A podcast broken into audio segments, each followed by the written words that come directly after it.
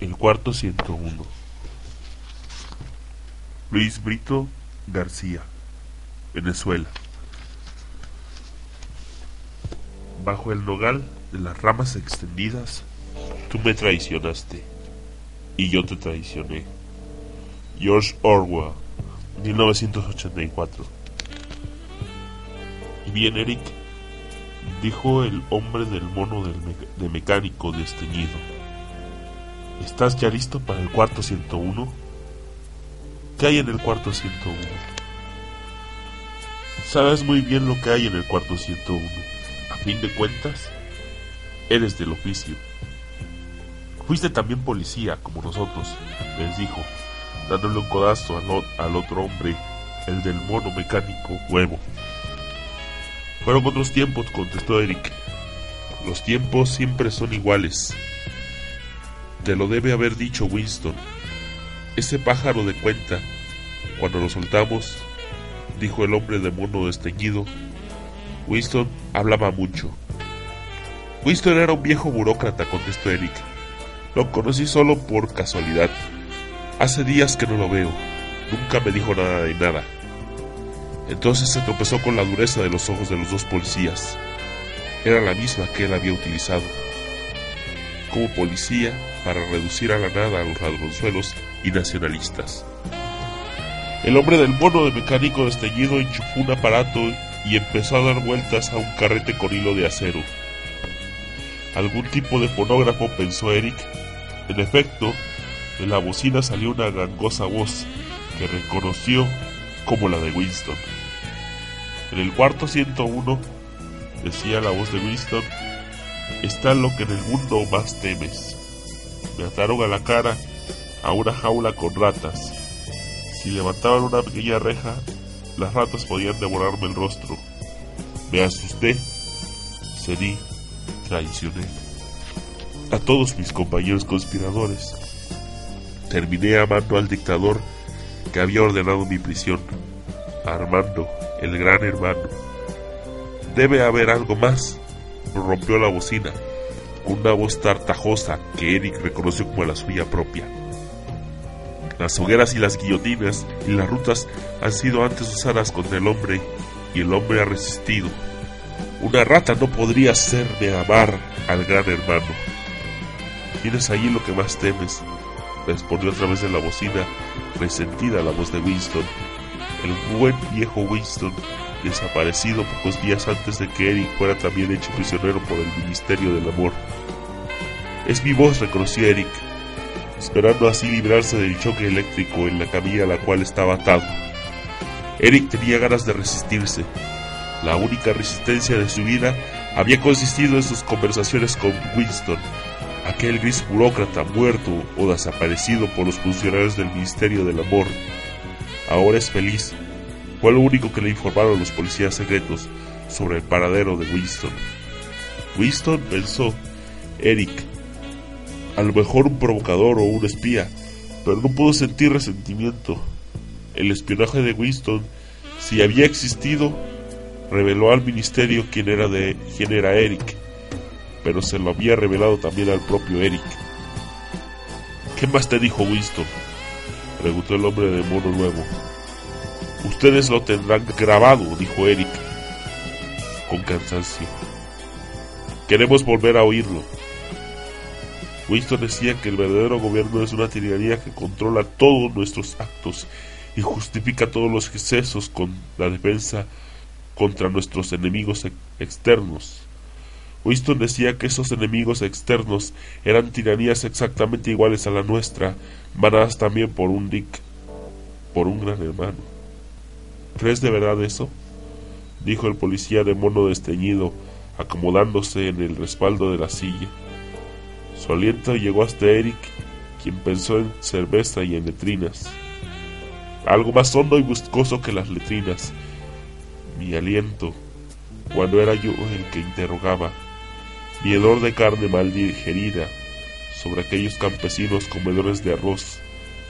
Pero ahora no interrogo, debo decir algo. Ya. Seguramente desvariaba porque vivimos en una democracia. ¿No es cierto? dijo Eric.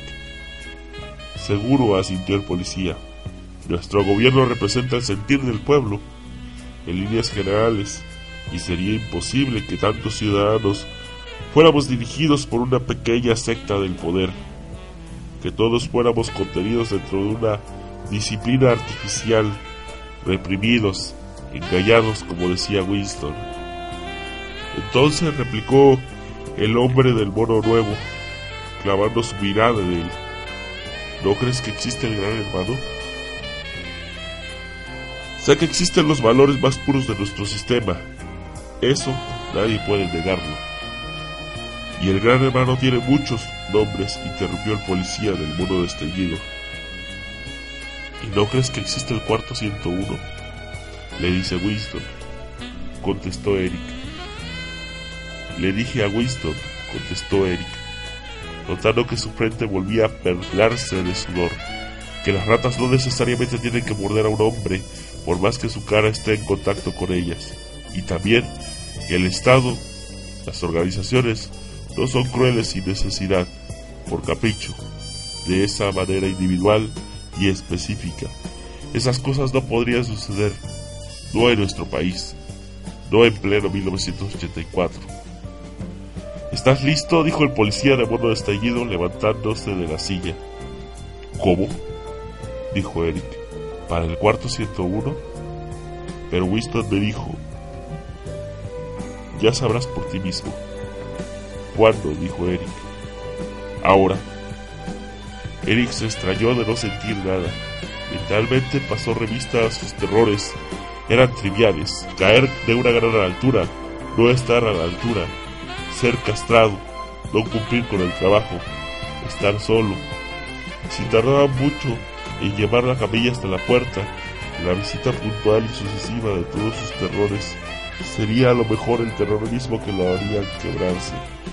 Su vieja experiencia de policía le decía que esa espera angustiosa era la mejor violencia, que quizás era el arma que había doblegado al reticente Winston, pero apenas habría empujado la camilla unas decenas de metros por el pasillo mal alumbrado, cuando estaba frente a la puerta que decía 101. Los dos policías empezaron a desatar los correajes que retenía a Eric. Este experimento, este experimentó una incontenible repulsión ante el tacto. Lo ayudaron a incorporarse. Eric sintió la ironía de las ayudas ante el patíbulo. Olía fenol, notó. Conserve esta chapa, le dijo el policía poniéndole el cuello un dije del latón atado por un tosco cordel. Mostrándola, podrá obtener cualquier bien que desee y podrá evadir el castigo por cualquier acto que cometa. ¿Dónde? dijo Eric. Afuera, dijo el otro policía, abriendo la puerta. La puerta 101 daba a la calle. Era de noche, alguna hora tardía e imprecisa. ¿Qué debo hacer? preguntó Eric. Cuanto quiera, dormir, violar, robar, o crear, o asesinar, sin ninguna medida. ¿Debo volver al trabajo? Solo si lo desea. Si usted verdaderamente necesita atarse a esta rutina, pero recuerde que si lo hace, será por decisión suya, porque nadie, desde ahora en adelante, le exigirá nada. ¿A quién deberé reportarme? A nadie. Es usted completamente libre. ¿Qué diré en la oficina? No tiene que dar explicaciones a nadie. ¿Y a mi mujer? No tiene que volver a verla si, si no lo quiere. ¿Y a ustedes? La policía, desde ahora está por encima de nosotros. ¿Esto es una trampa? No, es el cuarto 101. Pero, ¿qué garantías tengo? ¿Cómo sé que si cometo un crimen y enseño a la policía esta chapa, no me pasará nada? Hágalo y verá.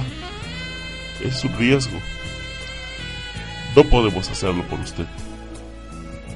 Quiere decir que de ahora en adelante y hasta que me muera, puedo hacer cuanto se me antoje, sin rendir cuentas a nadie, sin que nadie tenga el poder de confiar mis actos o mis movimientos. Ya le dije, contestó el policía del modo desteñido, descortés, cerrando la puerta. Eric quedó en la acera, en un callejón desierto, por cuya boca calle cruzaba un barrenero vacilante, quizás borracho. El silbato de un tren perforó la soledad. Todas las ataduras impuestas a su destino habían caído. Eric tenía que empezar a pensar qué hacer consigo mismo. Cuando salió el sol, Eric todavía daba empeñones contra la puerta del 101, suplicando la entrada.